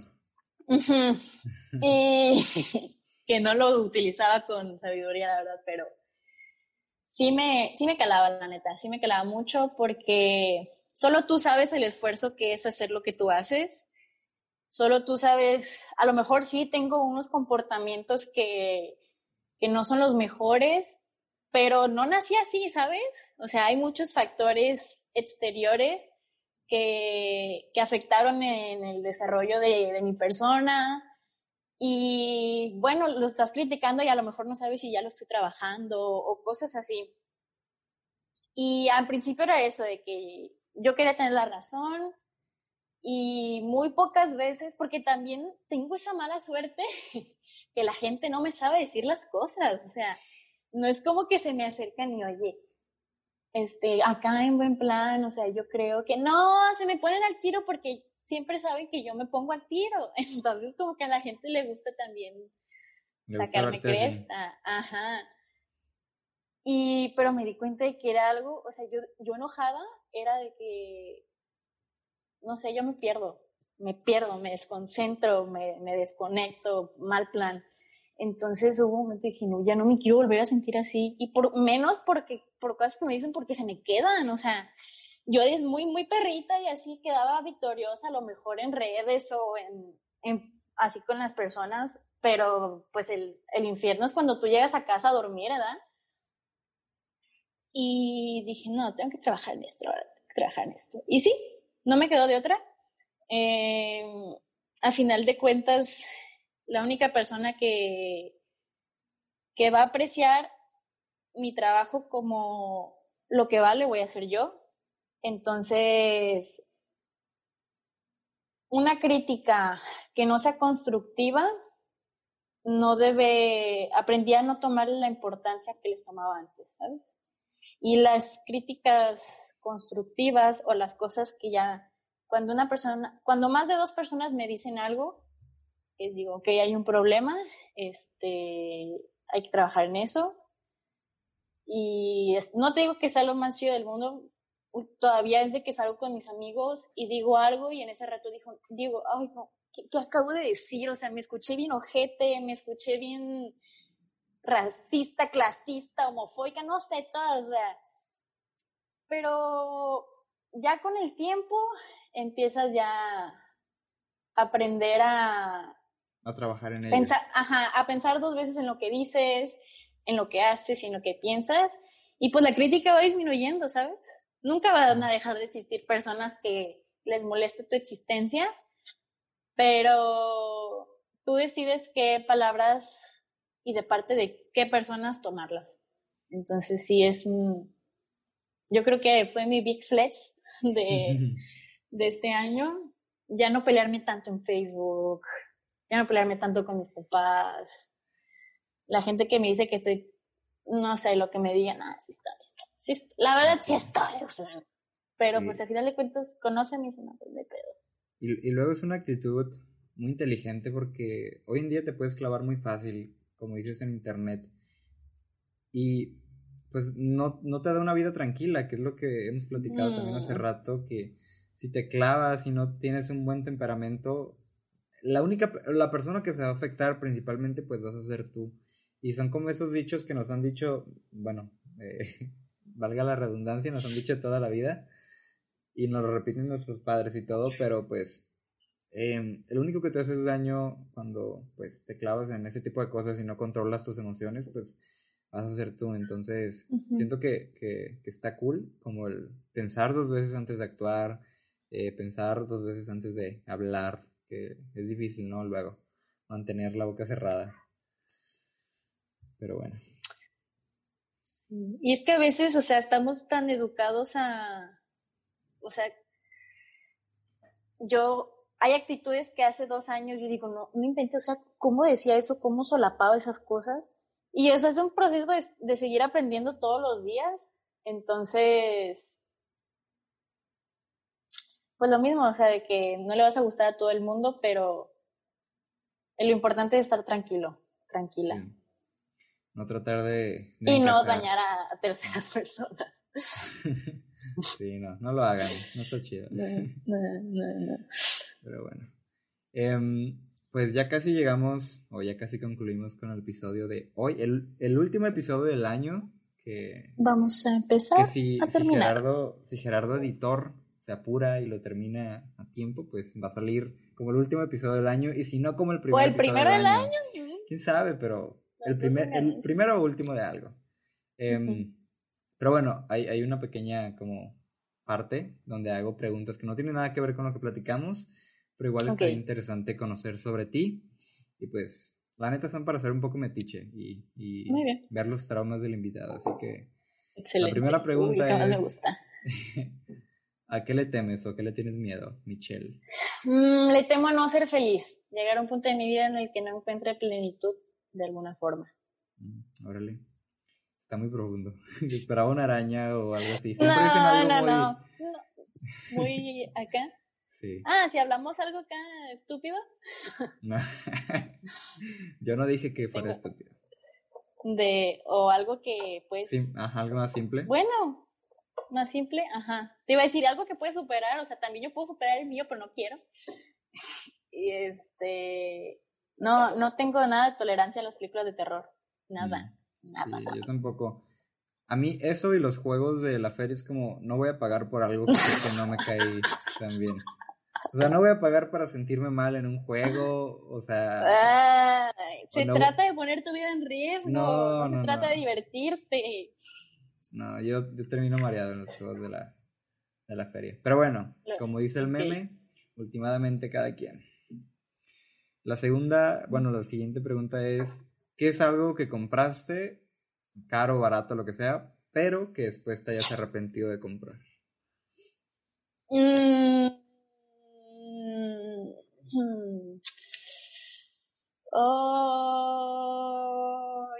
ay, es que no sé.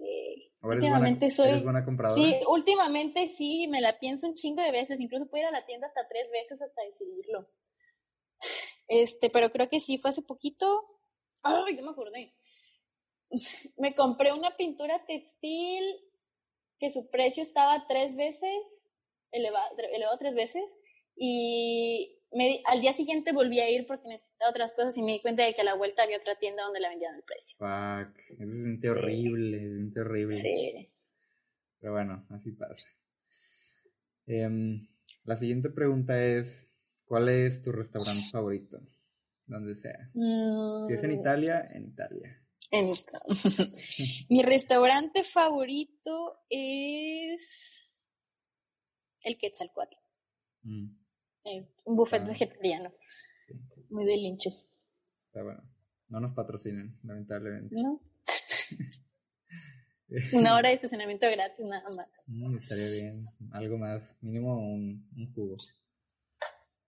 Pues es em, buffet, Gerardo, o sea, lo incluye. o sea, pero aparte de, que no ah, lo pagues, o sea, de que no lo pagues. Pero sí, buen punto. Ya volvimos después de el pequeño apagón que, que sucedió. Pero bueno, la, lo que te había preguntado, no sé, no sé si se grabó, pero es, ¿cuál es tu red social favorita? Es Twitter, porque es mi enciclopedia de todo. Eh, de hecho, ahí busco datos, o sea, ya ves, conceptos o opiniones de la gente. Es como todo, ahí hay todo. Sí, está buena para, para hacer investigación, como de repente. Te parece entretiene. La que, es la que menos me aburre. Mm. Porque siento que las otras, como Instagram, te. Esas te enferman, ¿sabes?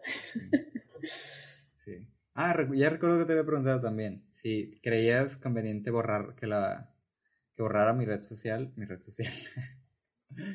¿Mi Twitter o, no? Twitter? Pues es que si no lo utilizas. Mmm, si no tienes nada que puedan sacarte así. Digo que no hay este, tanto conflicto que se queda ahí. Pero, pues el tiempo pasa y a veces uno cambia. Pero bueno, ya veré. Em, la siguiente es, define tu vida en una palabra.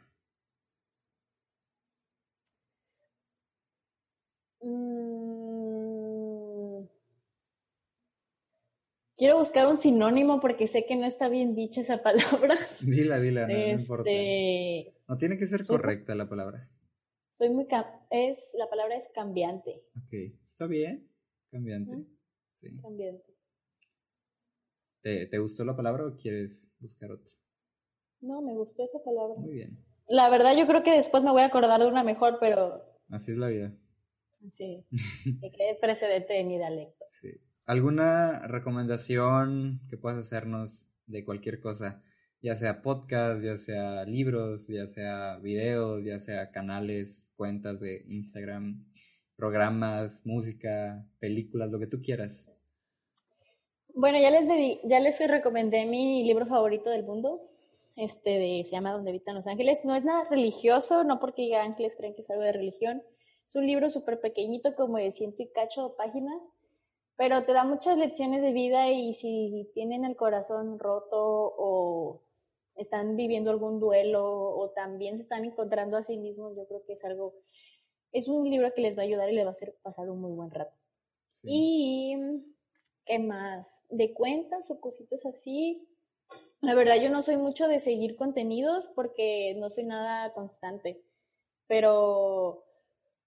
Mmm, les quiero recomendar, les quiero recomendar Pinterest, pero no solamente que lo utilicen, o sea, de que en verdad lo exploten y que en cada pin que se encuentren de algo que realmente les llame mucho la atención, se metan al link, busquen a la persona que hizo eso, busquen cómo se llama lo que se hace, eso que está ahí plasmado, cómo se hace. Si encuentran algo que les gusta, o sea, es el, ¿cómo se dice? La forma sería, la herramienta sería Pinterest, pero cuando encuentren algo que en verdad les gusta, investiguen todo lo que puedan al respecto. Y si tienen la oportunidad, exploten a partir de ahí. Sí, está cool. Pero así de libros eso no. Sí, no, no importa. te digo, es, muchas veces hay como una, como que una cultura de que ah, tienes que leer, pero pues también hay mucha información fuera de los libros. Sí. Em, ¿Alguna frase que, te repites a ti misma eh, seguido? Mm, me repito a mí misma. Pues además de mis filosofías de vida, yo creo que había una que antes me gustaba mucho, que, que está bien trillada ya, la neta. Eran dos. Y una ya la mencionamos hace ratito, creo. Pero una era que... ¿Cómo era? era parecida a la de Somos los arquitectos de nuestro propio futuro, pero era lo mismo, pero en otras palabras, ¿sabes? Y la otra era, este, la de, ay, este vato, Charles no sé qué, la de encuentra lo que amas y deja que te mate. Nunca, le entendí mucho, pero yo siempre estuve con eso mucho rato y yo, pero sí, dejarles este, la segunda parte, yo ahora encuentro lo que amas, encuentro lo que amas, encuentro lo que amas, encuentro lo que amas. Hasta, hasta que te vayas tranquila, tranquilo a dormir, sabiendo que estás haciendo lo que te gusta, yo creo que, que ahí encuentras paz. Entonces, siempre tengo ahorita es lo que más tengo presente de lo que no me encaja, lo que no se me acomoda, lo que me pica, lo que me trae nerviosa, lo que siento que, que merezco algo mejor, mochalas. La vida es muy corta para andar soportando cosas que, que no hay necesidad, la verdad. Pues em, muchísimas gracias, Michelle Oranza, bueno, Michelle. No puedes decir Aranza, lo siento con más cariño. Yo te conocí como Aranza, entonces sí se me hizo raro, pero cuando lo dijiste dije, ok, la voy a decir, la voy a empezar a decir Michelle en la medida de lo que pueda, de lo que me acuerde. Pero pues muchísimas gracias por, por venir a revolucionarte, por venir al podcast. Como dicen siempre en los programas, cuando quieras, este espacio, puedes volver. y, y, pues para las personas que están escuchando esto en, en, Año Nuevo y están escuchando el último episodio, pues feliz año, feliz Navidad, feliz todo. Em, muchas gracias por estar aquí. Bueno, antes, antes de irnos, antes de irnos, esto fue súper improvisado, pero ¿alguna recomendación para las personas de Año Nuevo, de Navidad, de estas festividades que quieras darles algo que traigas ahorita en mente o lo que sea?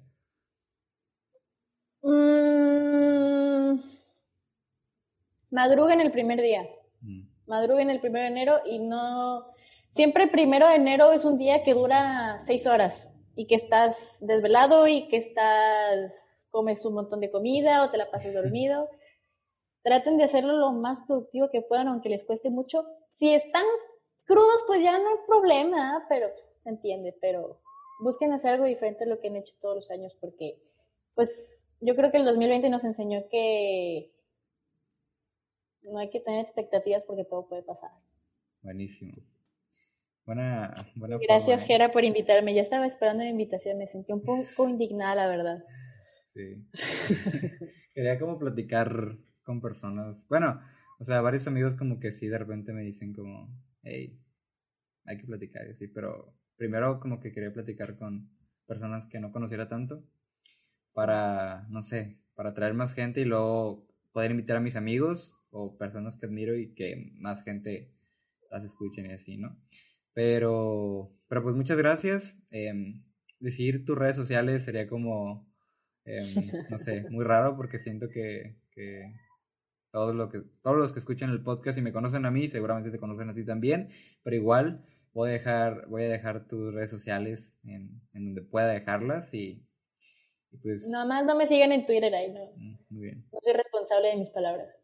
Pero si tienes algo que, quieras eh, que, vayamos a ver o algo que estés haciendo ahorita que, le pueda interesar a la gente, em, que es Aranza, Michelle, mm. Aranza Michelle. Pues se pueden pasear por mis redes, la verdad me gusta que mis seguidores sean orgánicos, entonces si algo les gusta, son bienvenidos y si no, pues también. Muy bien. Nunca está de más que se una visita. Así es. Pues muchas gracias, felices fiestas, madruguen el primero y pues ya saben, nos vemos el próximo año con más podcast y un poco de todo también. Vamos a ver qué pedo. Gran año, Gera. Bye bye, hasta luego, gente.